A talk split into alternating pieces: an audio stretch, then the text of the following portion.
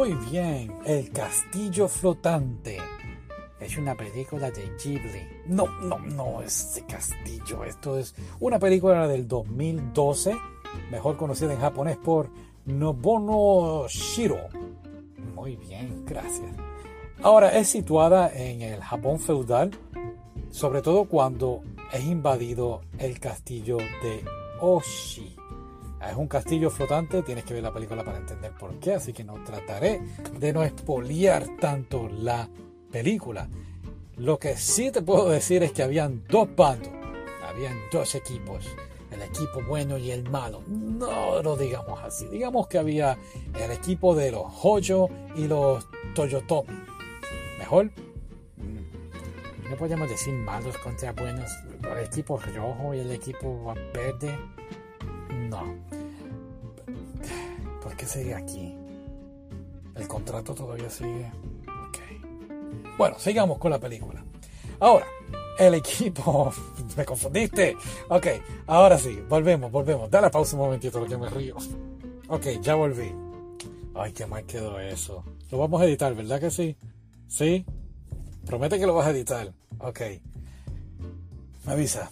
3, 2, 1. Muy bien. Así que el equipo de Toyotomi estaban tratando de reducir los clanes que no estaban a su favor y entre ellos estaba el clan Hoyo. Esto sucede para el 1590 y el líder de este clan de los Hoyo partió para Odawara con, con toda su fuerza, lo mejor de su equipo, dejando solamente 500, alrededor de 500 soldados y 2.000 campesinos en el castillo bajo el liderazgo de su hija y su hermano más joven. ¿Qué ocurre? Que entonces los Toyotomi decidieron atacar el castillo. 23.000 soldados marcharon para allá peleando contra cuántos? 2.500 solamente. Y esos 2.500 jugaban videojuegos de Zelda. ¿Qué, estás diciendo? Ese era el símbolo de ellos. Para aquellos tiempos no habían videojuegos tal vez habían libros de Zelda. No, no, no, no, no. Seguimos, seguimos. El castillo estaba siendo invadido en ese momento y lo más interesante es que aunque eran 23.000 contra 2.500, el castillo sostuvo múltiples ataques por un mes. Lo interesante es que en la película no parece que pasaron un mes, parece que pasaron varios días y hasta inclusive varias horas. Exacto.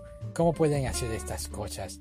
Bueno, no vas a estar sentado en el cine un mes, ¿verdad que no? No la vi en el cine. Estabas en casa, pero... Olvídenlo. Muy bien, seguimos. La película introduce a varios personajes muy muy bien a pesar de que no tenían mucha información sobre ellos. Sobre todo uno de los personajes principales, Nagashita Narita, es puesto como un gran líder del pueblo, pero a la misma vez lo proyectan como si fuera un payaso. Y aunque no tuve problema con esto, me cuestiono mucho por qué lo hicieron de esta forma. Es para darle un eh, tono jocoso a la película, lo cual entiendo que pues no era una comedia, era una película basada en hechos reales. Así que Así que a la misma vez tampoco había en ningún lado escrito que fuera un gran estratega y pues líder. En la película sí lo ponen de esta forma, inclusive utilizan su carisma para que la gente entonces decida pelear por, el, por él y por, claro, por, por la defensa del castillo. Obviamente, pues eso fue lo que pasó, ya que pudieron sobrevivir por un mes a este sinnúmero de soldados. Ahora, algo que sí pude entender, quizás lo hicieran de esta forma, es que como espectador, pues eh, te vas entendiendo su punto de vista y te vas uniendo a su causa. O sea que estabas a favor de los buenos. Bueno, no habían ni buenos ni malos, eran solo diferencias de pensamiento. Las batallas de escenas de esta película fueron muy, muy buenas, muy listas de la forma que las proyectan. No esperaba, por ejemplo, van a atacar al bando contrario y, y en la forma que fue el ataque creo que nunca había visto en una película, así que para una película del 2012 fue algo nuevo para mí. Y eso me encantó, una película muy entretenida, el ritmo de la película, el paso muy muy bueno, en ningún momento me aburrí y me encantaron las estrategias de, defensa. Me atrevo a decir que es una de mis películas japonesas favoritas de, este periodo um, de los 1500. No he visto muchas, pero esta ha sido una de las favoritas. Sí hubo unas discrepancias históricamente hablando. Por ejemplo, el líder del clan Hoyo cuando fue a atacar a um, Odawara, Odawara cuando fue a atacar en, en la vida real fue a atacar y eventualmente perdió y se rindió. En la película él no, él fue para allá con unos cuantos soldados a rendirse, así que es una discrepancia que pues podemos entender que quizás lo hicieron para no poner, no confundir a la gente con dos batallas distintas. La otra cosa que no me gustó que pudieron haber hecho un poquito más fue sobre su hija Lady Kai. En historia real, la muchacha fue una gran guerrera para ser una, para ser una chica, como Mulan, más o menos como Mulan, solo que fue en vida real. Mulan fue vida real. Ok. Ok, no me confunda.